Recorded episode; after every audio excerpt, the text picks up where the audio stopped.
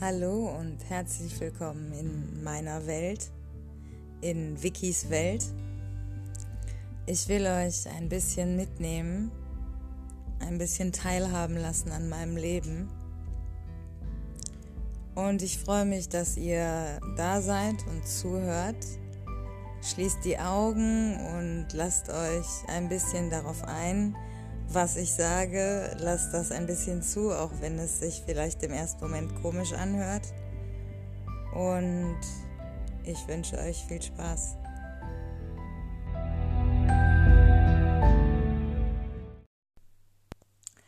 Ja, ich freue mich, dass ihr wieder eingeschaltet habt.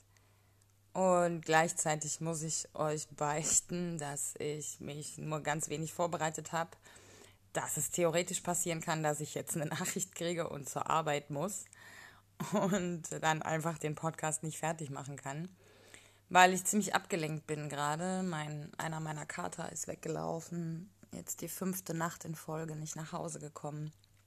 Und ich bin mit meinen Gedanken ziemlich woanders, muss auch gerade viel arbeiten. Naja, aber ich habe versprochen, dass ich äh, jede Woche veröffentliche und deswegen ja, gibt es heute eine Folge, die ich das Feminismusproblem genannt habe. Ich ärgere Leute ja gerne ein bisschen und provoziere. Und jetzt möchte ich zunächst mal kurz sagen, was Feminismus nicht ist. Also Feminismus ist nicht, wenn man Männer hasst. Klar, viele Männer sind Schweine, so Arschlöcher, Fuckboys, Wichser, Hurensöhne, was auch immer.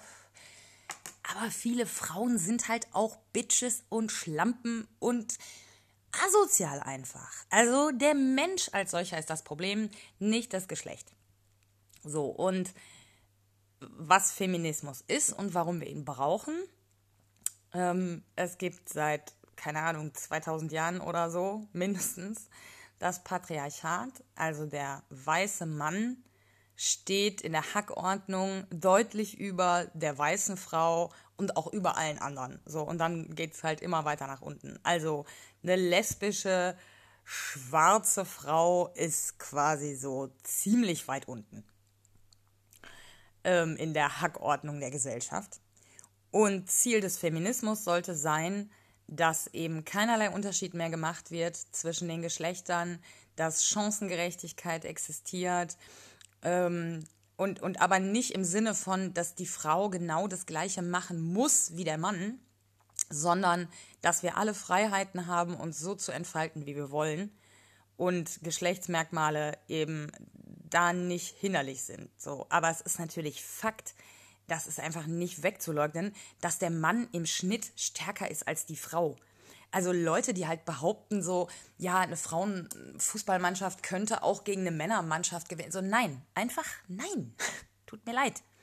So, im Schnitt ist der Mann einfach stärker, was jetzt nicht heißt, dass jeder Mann körperlich stärker ist als jede Frau, aber im Schnitt ist es so und da wird sich auch so schnell nichts dran ändern. Und es gibt halt gewisse Unterschiede zwischen Männern und Frauen und die abzuschaffen ist nicht Sinn und Zweck des Feminismus. So.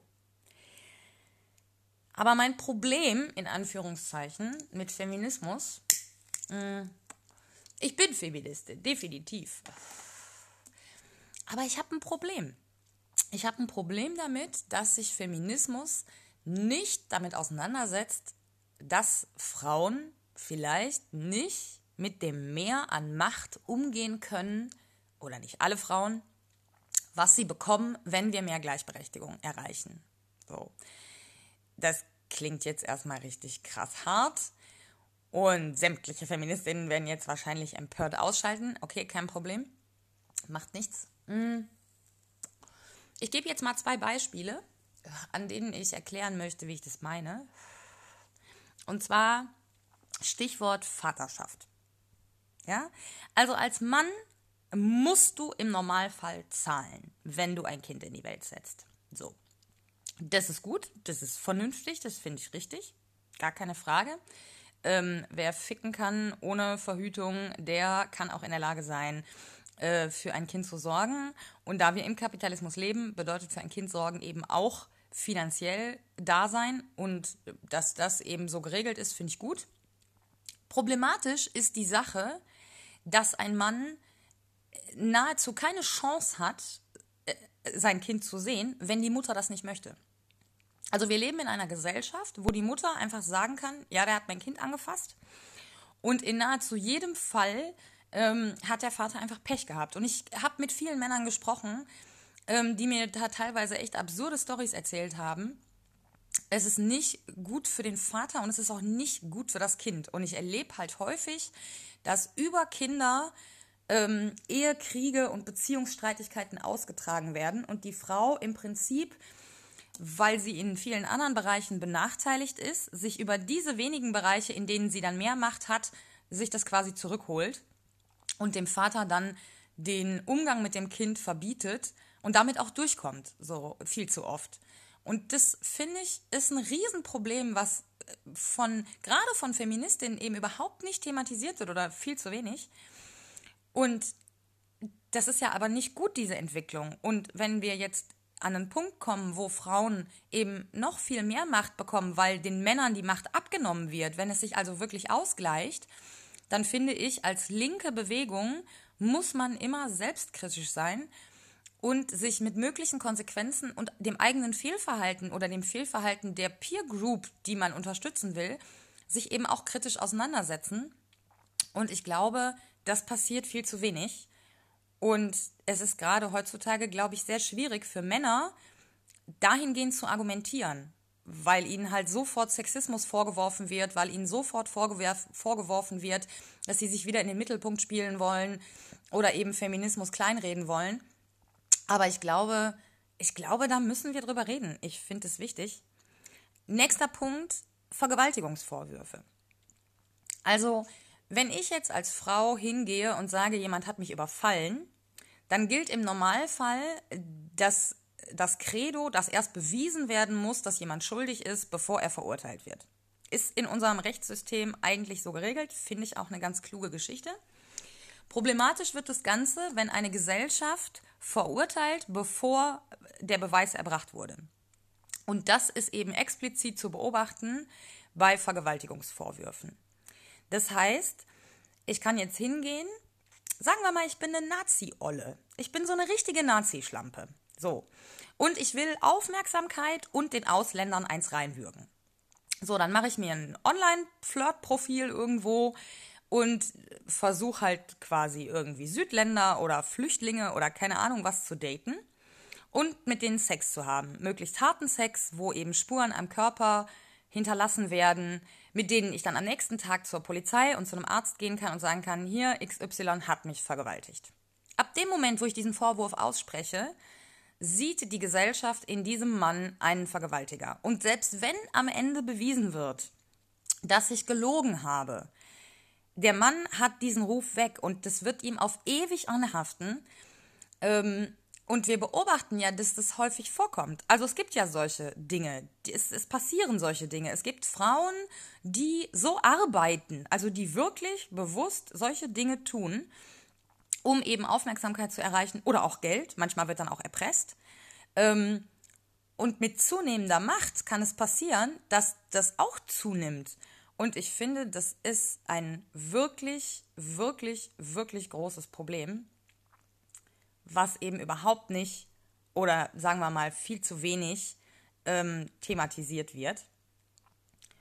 Und irgendwie sehe ich gerade Frauen, ähm, die sich als links und als feministisch verstehen, eben dort in der Verantwortung, weil wenn wir eine bessere Gesellschaft erreichen wollen, dann geht es ja nur, wenn wir auch an uns selber arbeiten. Und ich selber bin mega kritisch, was mich selber angeht, so.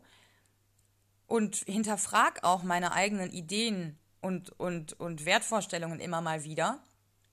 Und irgendwie habe ich das Gefühl, dass das in politischen Kreisen echt viel zu wenig passiert. Also ich glaube, dass man ganz häufig so in diesen Rhythmus verfällt, den wir vom Kapitalismus alle kennen, nämlich dass wir selber uns als extrem gut darstellen müssen und dass das häufig funktioniert darüber, dass wir andere abwerten. Also was ich in der linken Szene viel beobachtet habe, ist so eine Argumentation von, ich bin Veganer und ich war auf der letzten Antifa-Demo. Du isst Fleisch und warst da nicht, also bin ich linker als du. Ähm, das ist so eine dumme Argumentation, weil ja das Leben so vielschichtig ist und im Kapitalismus wir ja sowieso nichts richtig, richtig machen können. Wir also andauernd äh, dafür sorgen, dass Ausbeutung, Unterdrückung, Umweltverschmutzung und so weiter noch zunehmen, können wir nicht darüber uns definieren, dass wir eben möglichst viel richtig machen, in Anführungszeichen, und dann auch noch eine Gewichtung setzen. Also zum Beispiel, ich habe kein Auto, so, das ist super für meine Ökobilanz. Ich bin aber in den letzten Jahren häufig geflogen. So, ich habe ähm, politische Arbeit gemacht in ganz Europa und da war halt oft, da kam halt oft nur äh, das Flugzeug in Frage, einfach aufgrund der Zeit und des Geldes. Ähm, und das hat meinen ökologischen Fußabdruck einfach komplett verrissen. So, ich war ja aber auch nicht in Urlaub da. Ich habe halt politisch dort gearbeitet da kann man dann jetzt auch anfangen, muss man dann jetzt den Aktivismus, den ich dort vor Ort betrieben habe, aufrechnen gegen die Flugmeilen, um zu einem Urteil zu kommen, ob ich eine gute Aktivistin oder ein guter Mensch bin. Ich glaube, das funktioniert so nicht. Also ich glaube, wir müssen uns entfernen von dem Konzept, dass wir uns aufwerten, indem wir andere abwerten. Ich glaube, das muss aufhören. Da wir ja jetzt noch ein bisschen Zeit haben, erzähle ich euch eine kleine Geschichte. Und zwar gab es einen entscheidenden Impuls, wie ich auf die Idee gekommen bin, diese Folge zu machen. Ähm, ich habe vor kurzem eine Nachricht gekriegt äh, von einem Kerl. Sagen wir, mh, mm, sagen wir, er heißt Hakan.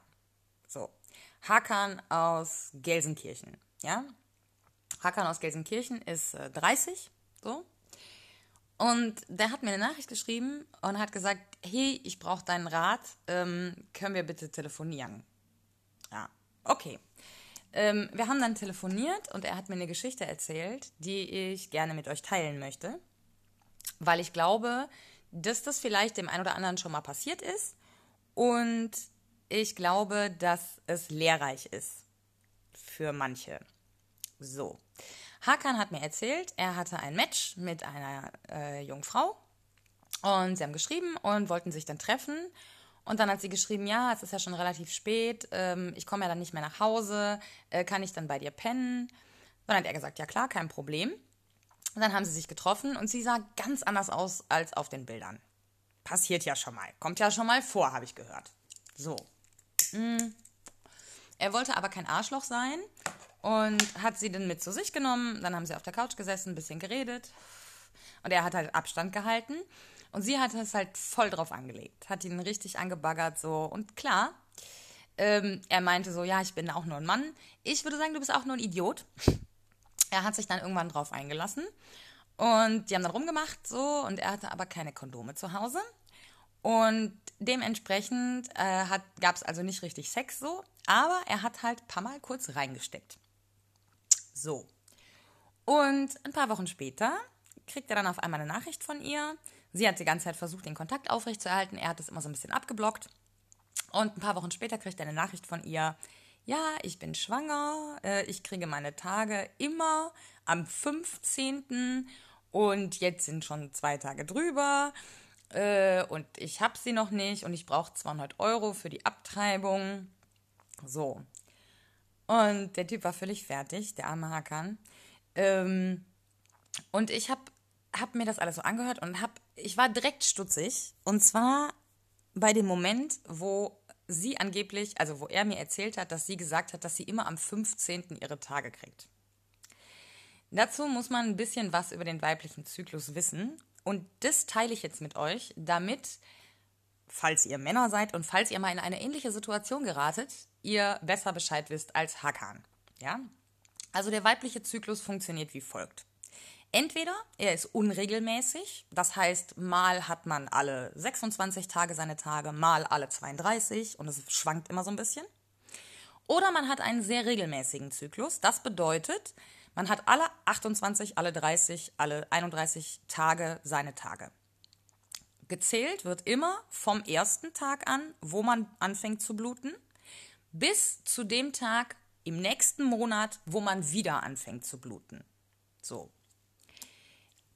Immer am 15. seine Tage zu bekommen, würde bedeuten, dass auf der einen Seite der Zyklus extrem regelmäßig ist, er auf der anderen Seite sich aber dem Kalender anpasst. Weil ja Monate entweder 30 oder 31 Tage haben und der Februar nur 28. Das heißt, das würde sich also verschieben, wenn es ein sehr regelmäßiger Zyklus wäre. Ja, wenn es also alle 30 Tage wäre, dann würde sich das durch die unterschiedliche Länge der Monate immer wieder verschieben. Wenn es ein unregelmäßiger Zyklus ist, kann sie nicht sagen, ich kriege die immer am 15. Es passt also nicht. Das war der erste Punkt, der mir aufgefallen ist. Dann habe ich irgendwann gefragt, ja, wie lange ist es denn her? Und er konnte sich nicht mehr so genau daran erinnern. Kurzer Lifehack an der Stelle. Wenn ihr nicht mehr genau wisst, wann was passiert ist, geht mal durch Nachrichtenverläufe oder durch eure Bildergalerie im Smartphone und versucht euch dran zu erinnern, was noch an dem Tag passiert ist. Meistens hat man irgendwie von irgendwas einen Screenshot gemacht oder ähm, von, von irgendwas ein Foto oder man hat mit jemand anderem geschrieben und dann erinnert man sich wieder. Ähm, das habe ich ihm geraten, das hat er gemacht und er hat rausgefunden, dass das also gute drei Wochen her war. So, und dann habe ich ihm erklärt, dass sie nicht schwanger sein kann. Ja, also selbst wenn sie einen sehr regelmäßigen Zyklus von, sagen wir einfach mal 30 Tagen hätte, dann kann sie genau in der Mitte dieses Zyklus schwanger werden, weil da findet der Eisprung statt. Das heißt, das Ei wandert durch den Eileiter nach unten in die Gebärmutter und kann dort befruchtet werden und sich dann dort einnisten. Ist eigentlich Sexualkunde, Jungs. Müsstet ihr eigentlich theoretisch alles wissen. So, in diesen mehr oder weniger drei Tagen ja, ist die Wahrscheinlichkeit, dass sie schwanger werden kann, sehr hoch. Spermien können eine gewisse Anzahl an Tagen in der Pussy überleben. Es ist richtig, es gibt, es gibt immer eine theoretische Möglichkeit, ähm, dass jemand schwanger werden kann, auch außerhalb dieser drei Tage. Die ist aber relativ gesehen gering. So, es kann passieren, aber es ist relativ gesehen gering. Und da eben die Geschichte mit diesem, ich krieg immer am 15. meine Tage, mich eh schon skeptisch gemacht hat, habe ich dann also dementsprechend den zweiten Punkt gefunden, wo ich dran festmachen konnte, dass es wahrscheinlich nicht stimmt. Ja, also ganz wichtig, Leute. Achtet darauf, wann ihr mit Frauen Sex habt und rechnet nach. Wenn ihr hört, ja, ich bin schwanger, ja, ich brauche Geld für eine Abtreibung oder sonstiges. Wenn es tatsächlich sein kann, dann lasst die Dame, die Frau bei euch vor euren Augen einen Schwangerschaftstest machen. So, ganz wichtig. Und geht auf jeden Fall auch mit zum Frauenarzt, um von dem persönlich zu hören, dass sie schwanger ist, ja? Also sichert euch einfach ab. So, zahlt nicht blind irgendwie Kohle für irgendwas. Ähm, das ist wirklich, wirklich wichtig. Ähm, und es ist wichtig, dass ihr darüber Bescheid wisst. So, informiert euch, wie der weibliche Zyklus funktioniert, wann sie schwanger werden kann, wann nicht, äh, wie das alles abläuft. So, das ist wirklich wichtig. Auch wenn ihr eine Freundin habt, so, wenn sie ihre Tage hat, warum ist sie zickig? Ja, informiert euch einfach ein bisschen so. Das ist wichtig. Naja, irgendwann im Gespräch hat Hakan mir dann auch noch erzählt, dass ähm, sie ihm eine Woche vorher oder zwei Wochen vorher schon so eine komische Nachricht geschickt hat mit, dass sie Brustkrebs hätte. Und das war dann für mich endgültig quasi der Beweis, ähm, dass sie Folgendes will. Sie will Aufmerksamkeit. Ja? Das heißt, ähm, über normales Verhalten äh, kriegt sie die nicht. Wahrscheinlich hat sie Vater gehabt, der sich nicht um sie gekümmert hat und sie musste immer irgendwie auf irgendeine Weise eskalieren oder lügen oder übertreiben oder irgendwas Schlimmes machen, um die Aufmerksamkeit zu bekommen. Und dieses Verhaltensmuster setzt sie im Erwachsenenalltag mit Partnern oder Männern einfach fort. Sie glaubt, dass sie von sich aus Aufmerksamkeit nicht verdient hat und deswegen erfindet sie Geschichten und, und zwingt Leute in Situationen rein, in denen sie diese Aufmerksamkeit dann bekommt. Witziges Phänomen am Rande. Ihm fiel es unheimlich schwer, konsequent in Anführungszeichen gegen sie vorzugehen und ihr zu sagen, ähm, dass sie ihn verarscht und dass er da nicht mitspielt. Und dann habe ich ihm erklärt, warum das so ist. Das hängt nämlich damit zusammen, dass uns das unbewusst gefällt, wenn Menschen sowas tun. Und zwar deshalb, weil es eine Bestätigung für uns ist. Wir sehen, dass sich jemand so verhält, so viele Mühen auf sich nimmt, um uns zu beeindrucken. Und das schmeichelt uns. Und deswegen tun wir uns oft schwer damit, solche Menschen aus unserem Leben zu streichen. Andererseits glauben wir auch, dass wir irgendwie vielleicht gute Menschen sind und wir wollen jemanden nicht vor den Kopf stoßen. In Wirklichkeit aber helfen wir der Person nicht. Wir unterstützen dieses Verhalten, festigen es damit und machen es noch schlimmer. Weil die Person ist ja auch nicht glücklich mit der Situation und fühlt sich dementsprechend nicht wohl. Und wenn wir nicht klar sagen, dass dieses Verhalten nicht okay ist, dann wird diese Person auch nicht darüber nachdenken, nicht reflektieren und immer so weitermachen. Das heißt, wenn wir nett reagieren auf so ein Verhalten, dann sind wir nicht hilfsbereit, sondern das Gegenteil. Also wir schaden uns selbst und unserem Gegenüber. So, das waren jetzt ganz schön viele Informationen in einem relativ kurzen Zeitraum. Und deswegen machen wir jetzt Schluss. Ich hoffe, es hat euch gefallen. Folgt mir gerne auf Instagram. Bisschen kompliziert. Unterstrich Victory, Sieg auf Englisch. Unterstrich Victoria mit C. Bisschen, bisschen kompliziert, aber ihr kriegt es hin. Äh, schreibt mir gern, was ihr von dem Podcast haltet. Und vor allen Dingen äh, schickt ihn gerne bitte weiter. Ja? Also wenn ihr diesen Podcast hört und ihr habt das Gefühl, wow, das war cool, ich glaube, ich kenne da jemanden, den das interessieren könnte, dann schickt demjenigen den Podcast, weil mich kennt ja eigentlich noch keiner oder so gut wie keiner. Und ich glaube, über Mund-zu-Mund-Propaganda kann man am besten Werbung machen. Deswegen, ja, äh, teilt, was ihr für teilenswert haltet. Und habt eine schöne Woche und bis bald.